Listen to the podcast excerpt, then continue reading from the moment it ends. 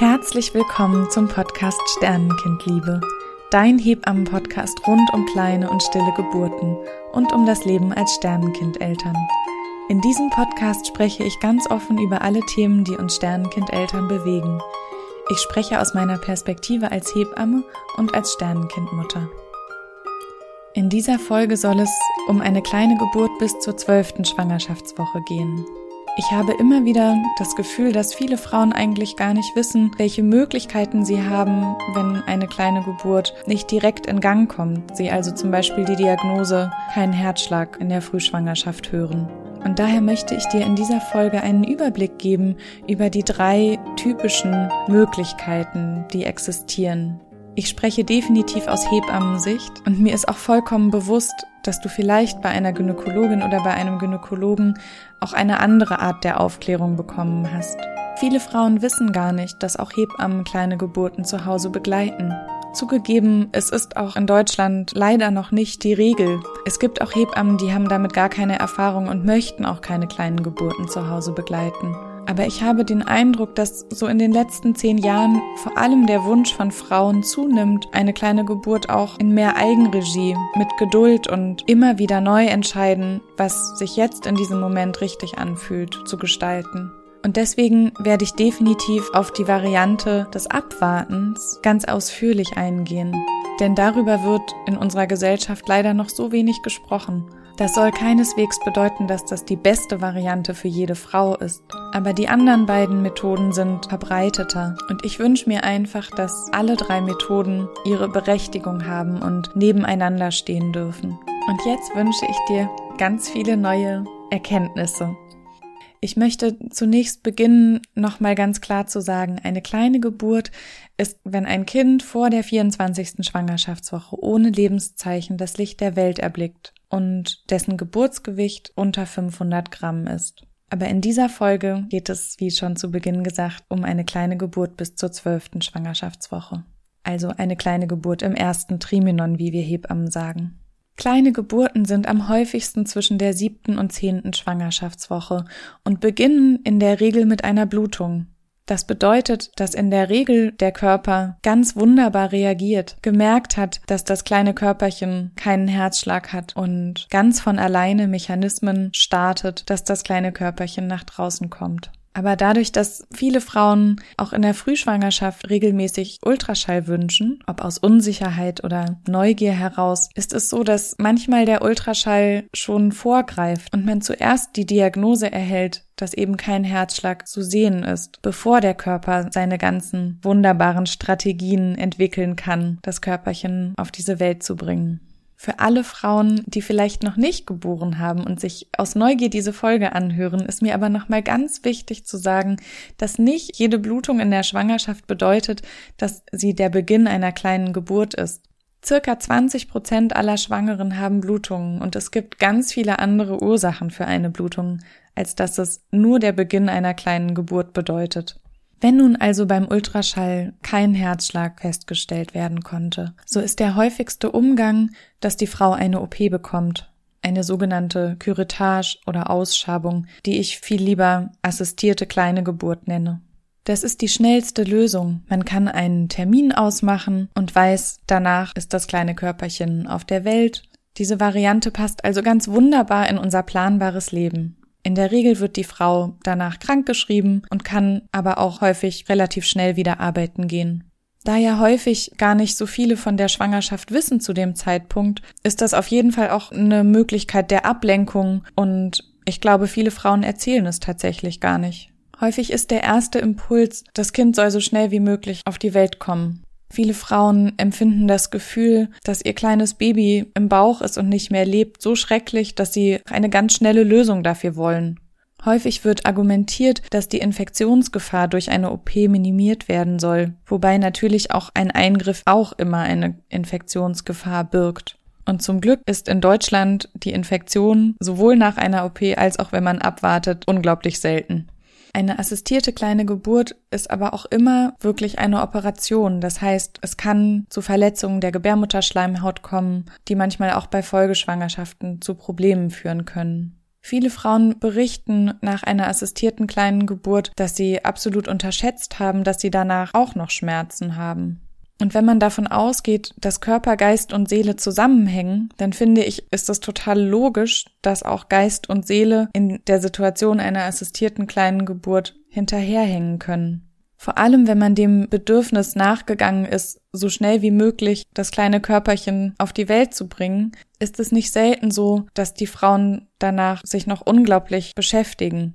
Worüber auch sehr wenig gesprochen wird, ist, wenn eine Curettage im Schockzustand gemacht wird die Wahrscheinlichkeit ist ziemlich groß, wenn man wirklich schnell in den OP fährt, dass der Körper einfach in dieser Schocksituation ist und dadurch auch eine Traumatisierung sehr viel schneller passieren kann, als wenn man dem ein bisschen Zeit gibt und die Frau die Möglichkeit hat, erstmal sich wieder zu sortieren, zu sich zu kommen, sich zu informieren und dann ganz in Ruhe diese Entscheidung ganz bewusst treffen kann. Da ist die Wahrscheinlichkeit einer Traumatisierung sehr viel geringer. Und dann möchte ich dir noch von einem kleinen Hoffnungsschimmer berichten, den, glaube ich, sehr viele Frauen haben, wenn sie abwarten und der auch durchaus berechtigt ist. Ich glaube, fast alle Hebammen kennen Kinder, Babys, Menschen, egal welchen Alters, wo in der Frühschwangerschaft die Diagnose existierte, kein Herzschlag sichtbar. Und als dann beim Abwarten nichts weiter passiert ist, nichts in Gang kam, Richtung kleine Geburt, natürlich nochmal ein Ultraschall gemacht wurde und dann eben doch auch ein Herzschlag sichtbar war. Das wird man nie herausfinden, wenn man eine Curettage aus dem Schockzustand sehr, sehr schnell entschieden hat. Mit dieser Aussage möchte ich keine falschen Hoffnungen schüren und ich möchte noch viel weniger irgendjemandem ein schlechtes Gewissen machen. Im Gegenteil, mir ist es einfach wichtig zu sagen, dass es manchmal gut ist, auch nochmal eine zweite Meinung sich einzuholen oder einfach auf das Gefühl zu vertrauen, nochmal ein bisschen Zeit verstreichen zu lassen, um eben auch an sein wirkliches eigenes Gefühl heranzukommen, was ja meistens in so einem Schockzustand nicht direkt parat steht. Und bevor ich dir jetzt über die zweite Möglichkeit berichte, wie man medikamentös mit der Situation der Diagnose kein Herzschlag bis zur zwölften Schwangerschaftswoche umgehen kann, muss ich dir erzählen, dass sich die Situation in den letzten Tagen komplett verändert hat. Ich hatte diese Folge schon komplett fertig und wollte sie am Mittwoch hochladen, so wie geplant. Und am Freitag vorher, also Anfang April 2021, kam eine Pressemitteilung raus, dass es einen Importstopp für Zytotec gibt. Das ist dieses Medikament, von dem ich dir gleich noch mehr erzählen werde.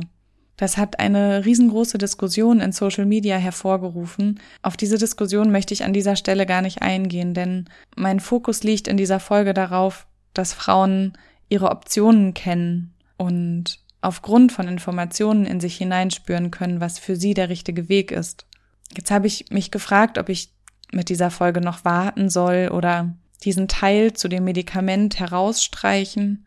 Ich habe mich aber jetzt dazu entschlossen, diesen Teil drin zu lassen, denn ich gehe davon aus, dass sowohl in Krankenhäusern als auch in gynäkologischen Praxen als auch in Apotheken ja noch Vorräte von diesem Medikament existieren.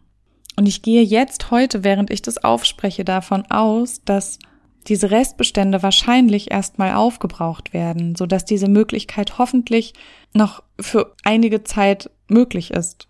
Allerdings kann ich dir nicht vorenthalten, dass der Umgang, der medikamentöse Umgang gerade eigentlich vollkommen offen ist. Das bietet zum einen die Chance, dass vielleicht nochmal mehr über dieses Thema auch gesprochen wird, was ich ganz, ganz großartig fände. Denn auch die medikamentöse Herangehensweise ist in Deutschland noch lange nicht gleichberechtigt zur operativen Variante. Auf der anderen Seite kann es natürlich auch bedeuten, dass dieses Medikament irgendwann in Deutschland nicht mehr existiert, diese Variante auch nicht mehr existiert. Oder dass ein neues Medikament auf den Markt kommt, wozu ich dir allerdings jetzt gerade einfach noch nicht viel sagen kann. Was ich dir aber versprechen kann, ist, dass sobald sich ein neuer Umgang, ob mit einem neuen Medikament oder wie auch immer medikamentös sich für diese Situation herauskristallisiert, werde ich das natürlich sofort in diesem Podcast kundtun.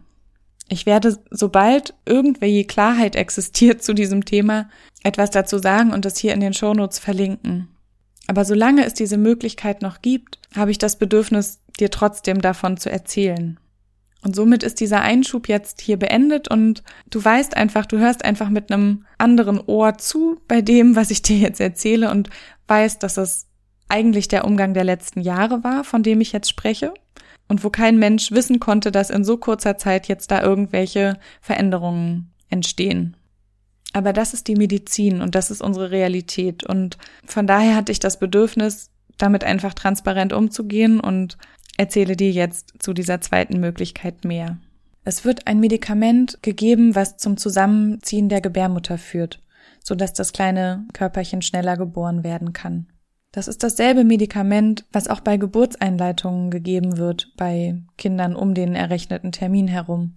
Meistens ist es die Gabe von Misoprostol. Das ist ein Prostaglandin, also ein Hormon, was der Körper auch selber bilden kann, was eben synthetisch hergestellt wird und was man dann einnimmt. In der Regel bekommt die Frau dieses Medikament mit nach Hause. Es ist eine viel höhere Dosierung als bei einem Kind um den errechneten Termin herum und dann wartet man ab. Das ist also die Beschleunigung einer kleinen Geburt ohne einen operativen Eingriff. Das bedeutet, dass die Möglichkeit einer Verletzung der Gebärmutterschleimhaut nicht vorhanden ist. Und wie schnell eine Frau darauf reagiert oder ein kleines Körperchen sich auf den Weg macht, kann sehr unterschiedlich sein. Liegt aber meistens in dem Bereich von entweder ein paar Stunden nach der Medikamentengabe bis zu ein paar Tage später. Da dieses Vorgehen noch nicht der Standard ist in Deutschland, gibt es das immer wieder, dass auch Gynäkologen eher vorsichtig sind und eine nicht so hohe Dosierung mitgeben und dann vielleicht auch erstmal nichts passiert. Und man dann vielleicht mit einer erhöhten Dosierung das ganze Prozedere wiederholt. Medikamente haben natürlich immer Nebenwirkungen und so ist eine der Hauptnebenwirkungen von dem Misoprostol oder von dem Prostaglandin eben Übelkeit, Erbrechen, Durchfall, Fieber, und Schüttelfrost. Leider wird selten die Hebammenbegleitung bei einer kleinen Geburt auch mit Medikamentengabe angesprochen. Und so kann es passieren, dass wenn die Frau alleine ist, dass sie vielleicht auch wirklich überfordert ist mit dieser Situation. Die Intensität der Wehen wird häufig unterschätzt. Und vor allem bei einem ersten Kind weiß man ja gar nicht, was ist denn eine normale Blutung im Rahmen einer Geburt, überhaupt einer Geburt. Frauen, die schon mal geboren haben, haben immerhin Referenzwerte ne, und einen Vergleich. Generell werden bei der Medikamentengabe stärkere Blutungen beobachtet als bei abwartenden Verhalten. Aber so richtig viele Untersuchungen gibt es dazu leider noch nicht. Und jetzt komme ich zu der dritten Variante. Die wird in Deutschland tatsächlich relativ selten, zumindest im Moment noch relativ selten angewendet. Und zwar überlässt man der Natur den ganzen Prozess der kleinen Geburt. Die Verletzungsgefahr der Gebärmutterschleimhaut ist beim abwartenden Verhalten am allergeringsten. Da bei dieser Variante Körper, Geist und Seele zusammen agieren können, ist tatsächlich auch die Verarbeitung häufig sehr physiologisch. Die Frauen, die abwarten, erleben die Geburt, die kleine Geburt und die gesamte Situation natürlich genauso als super trauriges Erlebnis. Aber häufig kommt dazu, dass sie mehr Vertrauen in ihren Körper bekommen und die kleine Geburt auch als was Positives, Kraftvolles, wirklich auch selbstwirksames Erlebnis in ihrer Biografie integrieren können. Eine kleine Geburt mit Abwarten ist meistens innerhalb der ersten acht Wochen nach der Diagnose, bei manchen auch schon nach zwei Wochen, aber es kann tatsächlich auch ganz, ganz selten mehrere Monate dauern. Der Umgang damit ist leider total verlernt worden. Und häufig sind es vereinzelte Frauen, die einen sehr starken Wunsch haben, dass der Körper das alleine regeln soll. Und so sind es auch einfach vereinzelte Erfahrungen, dass das eben auch so lange dauern kann. Und wir wissen eigentlich gar nicht so richtig, was ist denn die normale Wartezeit. Auch hier kann die kleine Geburt natürlich alleine zu Hause stattfinden. Manchmal geht es von jetzt auf gleich ganz schnell und auch hier kann es sein, dass eine Hebamme es auch nicht schafft, weil natürlich das Timing noch schwerer ist als bei einem, bei einer medikamentös eingeleiteten kleinen Geburt. Da diese Variante im Moment noch so ungewöhnlich ist, kann es natürlich sein, dass man konfrontiert wird mit der Sorge anderer, da diese Möglichkeit einfach noch so unbekannt ist. Aber wenn wir uns bewusst machen, dass früher diese Möglichkeiten der Medikamente oder auch einer OP gar nicht existierten, hilft es vielleicht auch Vertrauen zu bekommen. Häufig wird die Infektionsgefahr angesprochen, aber die Wahrscheinlichkeit ist wirklich sehr gering. Eine kleine Geburt zu Hause ist natürlich immer sicherer, wenn man gut begleitet ist und wenn Hebamme und Gynäkologin an einem Strang ziehen. Ich wünsche mir von Herzen, dass wir wieder lernen, was eigentlich ganz normal ist rund um eine kleine Geburt.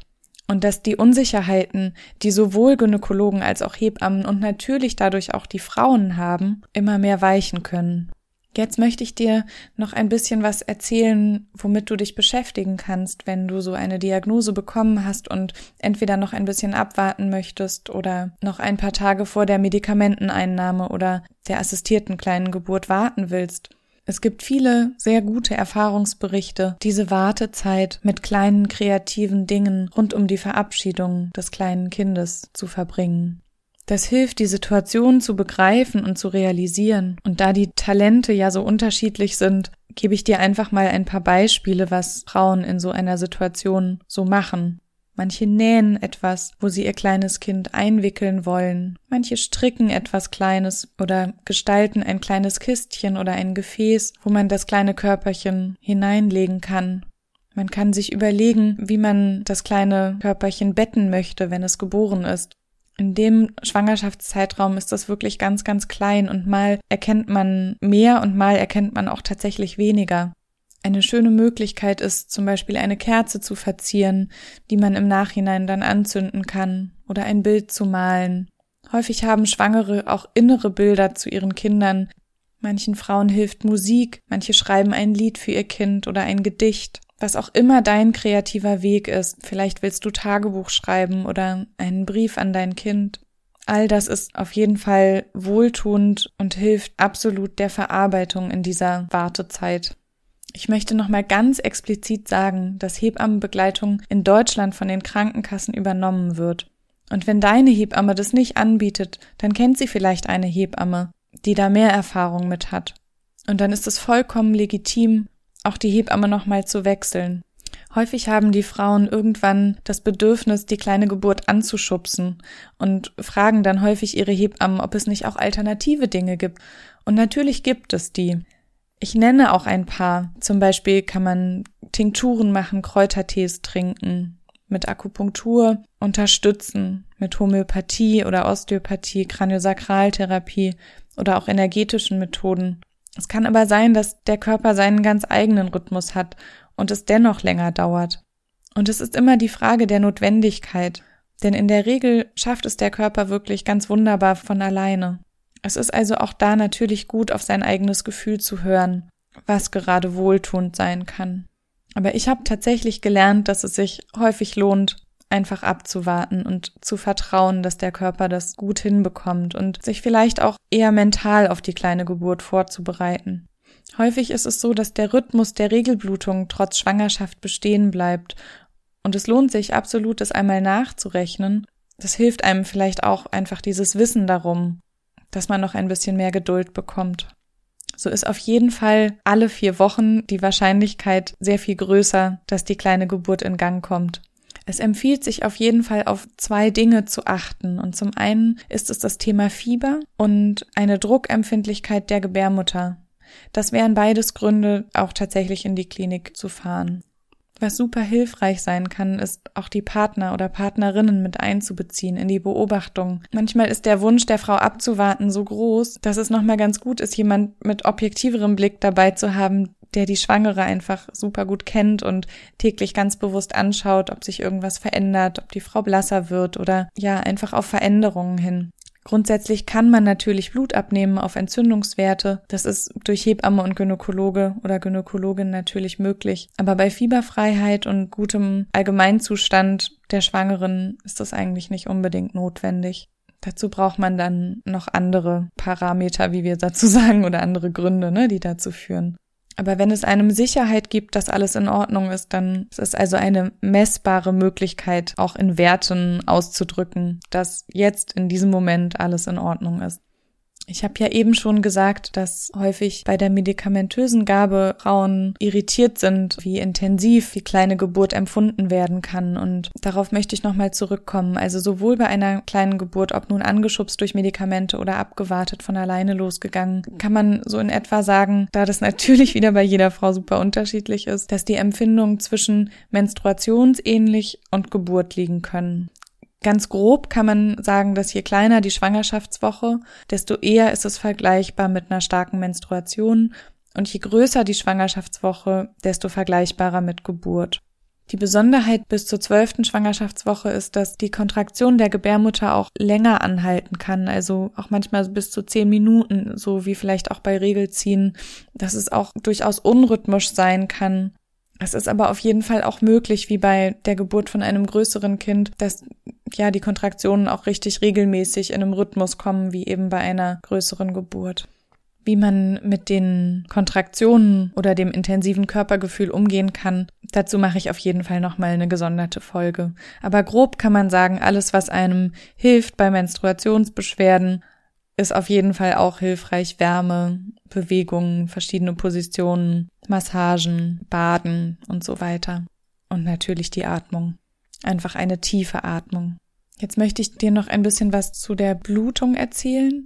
Was häufig ist, ist, dass es erstmal langsam sich ankündigt und vielleicht auch ein paar Tage schon immer wieder Blutungen da sind. Und wenn dann wirklich die kleine Geburt am Höhepunkt ist, dann kann es sein, dass auch wirklich so geronnenes Blut kommt. Also wir nennen das Koagel. Also das sind so kleine Stückchen, die rauskommen und davon muss man nicht irritiert sein. Manchmal ist es tatsächlich eine richtig starke Blutung, die vielleicht vergleichbar ist mit einer Blutung nach einer Geburt eines größeren Kindes, teilweise sogar vielleicht auch mehr. Es gibt da auch nicht so richtig eine klare Mengenangabe, die als normal gesehen wird bei einer kleinen Geburt. Grundsätzlich kann man vielleicht sagen, wenn der Kreislauf nicht mehr mitmacht oder einfach eine große Unsicherheit besteht, ob das mit der Blutungsmenge immer noch normal ist, das sind auf jeden Fall Gründe, das auch einfach nochmal abklären zu lassen, ob das alles noch im Rahmen ist. Häufig ist die kleine Geburt des Körperchens tatsächlich verbunden auch mit Urin- oder Stuhldrang. Und es empfiehlt sich absolut, ein kleines Sieb parat zu haben, dass, wenn man zur Toilette geht, man einfach dieses Sieb drunter halten kann, dass man das kleine Kind einfach damit auffangen kann und das nicht in der Toilette landet. Häufig ist es so, dass Frauen dann am Ende tatsächlich überrumpelt sind, wie schnell dann die eigentliche kleine Geburt auch sein kann. Generell ist vielleicht noch wichtig zu wissen, dass Übelkeit und Erbrechen einfach bei allen Geburten auch ganz normal sind oder auch starkes Schwitzen dazu gehören kann. Und auch während der kleinen Geburt kann manchmal der Kreislauf auch kurzzeitig ein bisschen absacken oder auch danach. Also es empfiehlt sich auf jeden Fall, auch danach nicht alleine zur Toilette zu gehen, die ersten Male, wie bei der Geburt von einem größeren Kind eben auch. Die Kontraktionen werden auch sehr unterschiedlich beschrieben. Also es kann sein, dass man sie eher im Rücken spürt oder im Unterbauch. Bei manchen Frauen zieht es bis in die Beine hinunter. Es kann wirklich ein super starkes Körpergefühl sein, so richtig intensiv und andere spüren die kleine Geburt auch kaum. Wenn dann das kleine Kind geboren ist, ist es nicht wirklich immer eindeutig zu erkennen. Manchmal ist es eingepackt in, in die Zotten, aus denen später die Plazenta hätte gebildet werden können. Manchmal ist es eher wie Gewebe. Was auf jeden Fall ein deutliches Zeichen ist, dass jetzt alles draußen ist, ist, wenn die Blutung nach der Geburt des Körperchens dann auch wirklich deutlich weniger wird. Eine kleine Geburt kann sich also wirklich über mehrere Tage hinziehen. Und auch die Blutung nach einer kleinen Geburt kann natürlich wie immer sehr unterschiedlich sein. Von ein paar Stunden bis auch zu mehreren Wochen dauern, teils nur Schmierblutung, auch manchmal weg und man denkt, das war's jetzt und dann kommt sie erstmal wieder. Also ganz wechselhaft ist alles vollkommen normal. Was ich super interessant finde, ist, dass in britischen und amerikanischen Leitlinien aktuell diese drei Möglichkeiten tatsächlich bis zu vier Wochen gleichberechtigt nebeneinander stehen. Das ist in Deutschland leider noch nicht so. Und was mir super wichtig nochmal zu sagen ist, ist, dass es jederzeit möglich ist, auch seine Entscheidung wieder zu ändern. Also wenn man erstmal denkt, uh, ich glaube, abwarten ist erstmal meine Variante und dann merkt man irgendwie, oh, es ist irgendwie, es belastet einen, dann kann man immer auf medikamentöse Möglichkeit umsteigen. Und wenn einem auch das zu lange dauert oder man sich damit nicht wohlfühlt, kann man immer in den OP fahren. Also diese Möglichkeit ist ja immer gegeben und also man muss nicht von vornherein den Weg schon kennen. Manchmal lohnt es sich auch einfach zu sagen, okay, die Woche warte ich ab und dann entscheide ich neu. Und wenn es sich früher nicht mehr gut anfühlt, dann kann man da wirklich, also das ist mir ganz, ganz wichtig, dass man da nicht so festgefahren ist und irgendwie sagt, ja, ich habe mich aber doch so entschieden. Nee, es ist wirklich jederzeit möglich, auf die anderen Methoden umzusteigen. Manchmal sind das ja dann auch so äußere Dinge, wie dass irgendwann ein Urlaub ansteht oder eine Jobentscheidung oder was auch immer, auch an privaten Themen, wo man das Gefühl hat, oh Mensch, also an dem Punkt muss es dann irgendwie auch mal geschafft sein. Und es gibt natürlich auch Zwischenschritte, ne? Also man kann auch sagen, man wartet so und so lange ab und wenn man dann das Gefühl hat, man möchte naturheilkundliche Möglichkeiten mit dazu nehmen, dann können die natürlich super effektiv sein, aber es kann eben auch sein, dass es dann trotzdem doch noch mehr Zeit braucht. Und es ist mir auch nochmal super wichtig zu sagen, es gibt nicht die Entscheidung, die für alle Frauen richtig ist. Jede Frau hat ihre eigene Geschichte, die sie mitbringt, ihre Anamnese, ihre Dinge, die vielleicht in ihrem Leben auch schon passiert sind oder die sie bei anderen Menschen miterlebt hat. Aber was man auf jeden Fall sagen kann, ist, dass es definitiv möglich ist, erstmal in Ruhe darüber nachzudenken, wenn man die Diagnose keinen Herzschlag bekommt. Es gibt nur ganz wenige Krankheitsbilder, wie zum Beispiel eine Mole, die eine medizinische Notwendigkeit der Curettage haben. Und auch, ja, der gesundheitliche Zustand ist natürlich auch ein, ein Thema, was immer mit einbezogen werden sollte. Und natürlich kann so ein Podcast niemals eine persönliche, ein persönliches Gespräch mit einer Gynäkologin oder einem eins zu eins Gespräch mit einer Hebamme ersetzen. Mein Anliegen ist wirklich nur einfach unterschiedliche Wege aufzuzeigen, damit jede Frau einfach die Möglichkeit hat, in so einer herausfordernden Situation den für sie stimmigen Weg zu gehen. Ich hoffe, du hast nun ein kleines bisschen mehr Einblick in die Thematik bekommen und vielleicht auch eine klarere Vorstellung, wie eine kleine Geburt aussehen kann, wie unterschiedlich sie aussehen kann und dass man sich niemals vergleichen kann. Mein ganz großer Wunsch ist, dass sich keine Frau rechtfertigen muss für ihre Entscheidung, egal für was sie sich entscheidet. Weil nur die Frau weiß, was in diesem Moment für sie die richtige Entscheidung ist. Ich bin sehr neugierig, was du aus dieser Folge für dich mit herausgenommen hast. Wenn du magst, schreib mir doch gerne unter meinem Post bei Instagram, was für dich neu ist oder vielleicht auch eine Erfahrung, die du gemacht hast. Ich wünsche dir jetzt nach dieser Folge, dass du gut spüren kannst, was dir gut tut und die Zeit und die Ruhe findest, das auch umzusetzen. In diesem Sinne alles Liebe, alles Gute, deine Doro.